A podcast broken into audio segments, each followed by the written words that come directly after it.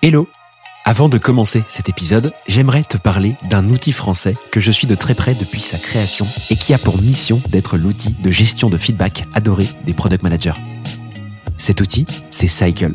Et si Cycle est si apprécié, c'est parce qu'il résout un problème pénible. Collecter et trier la pile énorme de retours utilisateurs que tu traites à la mano. Avec le mode autopilote alimenté par IA, Cycle va extraire et catégoriser les besoins de tes clients automatiquement, puis te recommander comment les actionner. Bonus, si tu utilises Linear, l'équipe de Cycle vient de sortir une intégration qui va changer la donne en synchronisant les retours utilisateurs avec les tickets de l'équipe tech. Grâce à cette connexion, tu communiques chaque release en un rien de temps.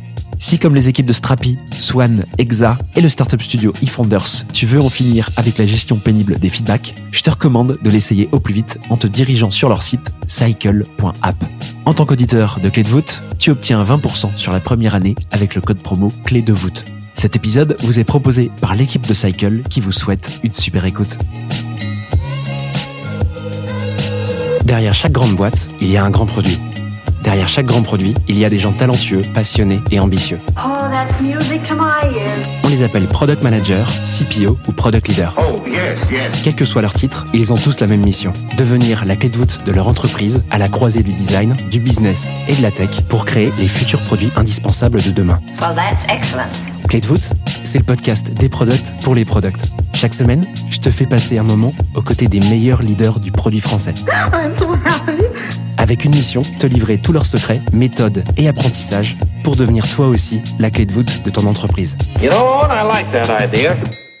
Aujourd'hui, j'ai le plaisir d'accueillir Claire Idlo sur Clé de voûte. Claire fait ses premiers pas dans la tech en 2007 chez Cdiscount en tant que project manager. Après plusieurs années sur des rôles connexes aux produits au sein du leader français du e-commerce, elle devient head of product et manager d'une équipe de 8 personnes. En 2017, elle rejoint la startup Doolist en tant que première product manager et intègre deux ans plus tard la nouvelle équipe de Deezer avec un objectif diversifier les revenus de Deezer en lançant des applications mobiles. En 2021, elle devient CPO de Live Mentor avant de rejoindre une green tech nommée ILEC. Claire vient sur Clé de voûte nous raconter sa solide expérience de product experte du B2C. En deuxième partie d'épisode, elle nous explique sa méthode pour définir le bon mode d'organisation entre Impact, Feature, Teams et ShapeUp avant de nous livrer 5 tips pour mieux collaborer avec le design. Je te laisse quelques secondes pour te concentrer et je te souhaite une bonne écoute. Allez, go pour cette troisième partie. Claire, qu'est-ce que tu veux évoquer? Alors, ayant récemment mis en place l'équipe design à bord euh, de l'organisation Produit DILEC, je voulais donner 5 conseils pour mieux collaborer entre product management et product design. J'adore ce sujet. Trop content de pouvoir l'aborder avec toi. Et ben écoute, on va les faire à la volée pour que ce soit un épisode un peu snack et que euh, les gens puissent euh, bénéficier de, des 5 tips. Tu veux commencer par quoi? Alors, le premier, qui est le plus basique, le plus évident, mais qui n'est pas fait partout, c'est d'intégrer à toutes les étapes du processus de travail collaboratif les designers. Même quand on est un peu en mode agence, même quand on a une équipe de designers qui vient ponctuellement répondre à des sujets que les PM adressent. Faites les étapes ensemble. Et les étapes, c'est la discovery, problème ou solution, la conception, la com, pourquoi pas. Pourquoi pas demander à un designer euh, d'avoir euh, une com, une, release note qui est faite ensemble. Les mots sont, sont compris par tout le monde et chacun porte le même sujet et sera capable de l'expliquer euh, de la même façon. Voilà, tips 1. Alors sur ce type-là, c'est intéressant. Qu'est-ce que tu vois de mal fait dans les boîtes généralement? À quel moment ça s'arrête? Parce que la discovery, on peut comprendre, globalement, les designers, c'est quand même un peu leur métier. Est-ce qu'il y a des étapes dans le cycle de développement produit où tu te dis que les designers sont pas assez présents ou pas assez, participent pas assez euh, au travail avec les PM En fait, les PM, ils doivent euh, comprendre et choisir les bons problèmes à régler. Pour ça, ils, vont découvrir les problèmes. Et ensuite, une fois qu'un problème est bien compris, qu'on a un problème statement et qu'on est, est capable de dire en une question très simple quel est le problème, on va passer le bébé au designer. Si sur la phase d'avant, le designer n'a pas été intégré, le ou la designer n'a pas été intégré, je pense qu'il y a un biais d'interprétation d'un document peut-être écrit sur un problem statement, il y a un biais de compréhension sur pourquoi tu as fini par le comprendre comme ça, qu'est-ce que tu as été chercher. Donc on est déjà en train de siloter quand même beaucoup la compréhension du problème et euh, la solution potentielle pour le résoudre. Donc euh, voilà, c'est la chose que je vois le plus. souvent. Type numéro 2.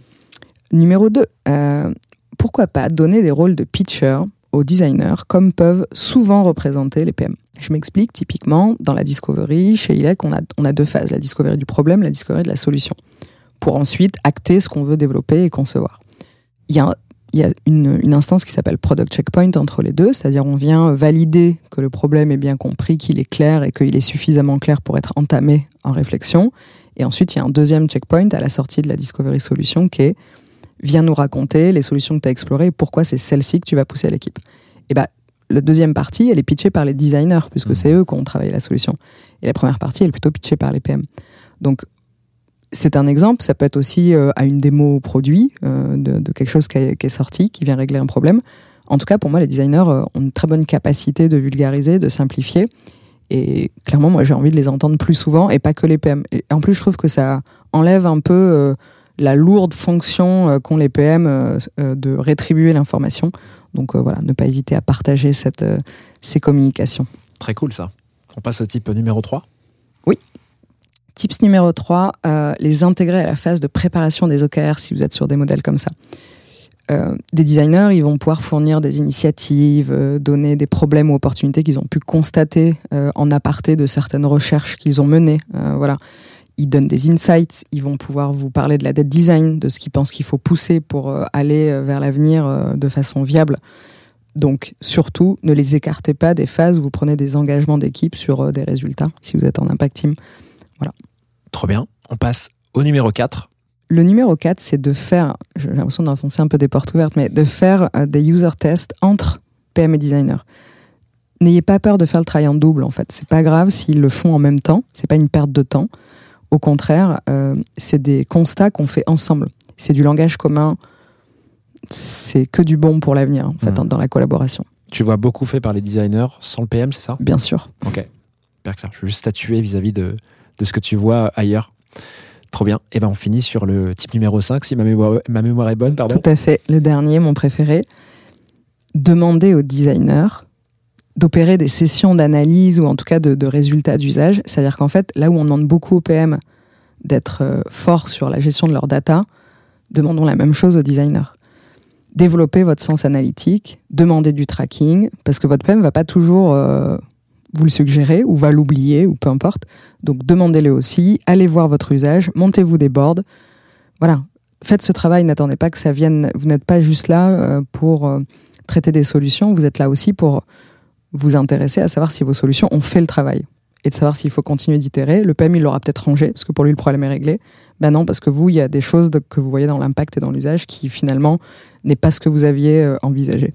Donc voilà, opérer des sessions d'analyse, en tout cas monter en compétence sur la data, designer et PM, aidez-les. Euh, des fois, c'est l'inverse, hein, mais en tout cas, voilà, faites ça ensemble et je trouve que c'est toujours pareil. C'est une histoire de mieux collaborer, de mieux se comprendre et chacun d'apporter sa brique sur un socle de compétences communes. Voilà. Trop bien. Petite question complémentaire pour toi, maintenant que j'ai écouté ces cinq types. Là, je te vois, oh là là, qu'est-ce qu'il va me poser comme question Les gens qui vont écouter cet épisode, probablement des PM, des designers, peut-être des CPO, euh, se disent, OK, maintenant que j'ai ces types-là qui sont super concrets, qui est-ce qui doit pousser finalement tout ça? Est-ce que c'est aux PM et aux designers de se dire, viens, on s'arrange, on fait, euh, tu vois, on essaye, par exemple, ce qu'on a, ce a entendu là Ou est-ce que c'est aux CPO de venir insuffler ça? Comment tu vois les choses, toi? Celui qui a envie de le pousser, moi je pense qu'il n'y a pas de règle. Euh, chez ILEC, j'ai peut-être un peu plus poussé ça ces derniers temps parce que l'équipe design est récente. Les designers ont un peu plus poussé eux-mêmes à faire leur place, à faire de la pédagogie. Euh, mais en vrai, je trouverais ça génial que ça vienne directement des, binômes euh, design-produit. Voilà. On- ça veut dire que vous avez des choses à démontrer et vous avez des choses à faire valoir à votre management sur votre mode de collaboration et sur les fruits que ça génère. Voilà. Et vous envoyez l'épisode, en tout cas cette partie de l'épisode, euh, à toute l'équipe pour que les gens puissent l'écouter et avoir un argument euh, pour que ça avance. Trop bien. Voilà, j'espère que cet épisode t'a plu. I have everything here. Si c'est le cas, tu peux me soutenir de deux façons. Laisser 5 étoiles sur Apple Podcast ou Spotify et un petit commentaire, ou partager cet épisode à une personne de ton entourage. Oh, yes, yes. Je te remercie vraiment pour tes retours. C'est grâce à toi que j'améliore Clé de voûte pour le rendre utile à ton quotidien. Darling, this trip's an inspiration. Je te donne rendez-vous la semaine prochaine pour un tout nouvel épisode riche en contenu actionnable. À très vite.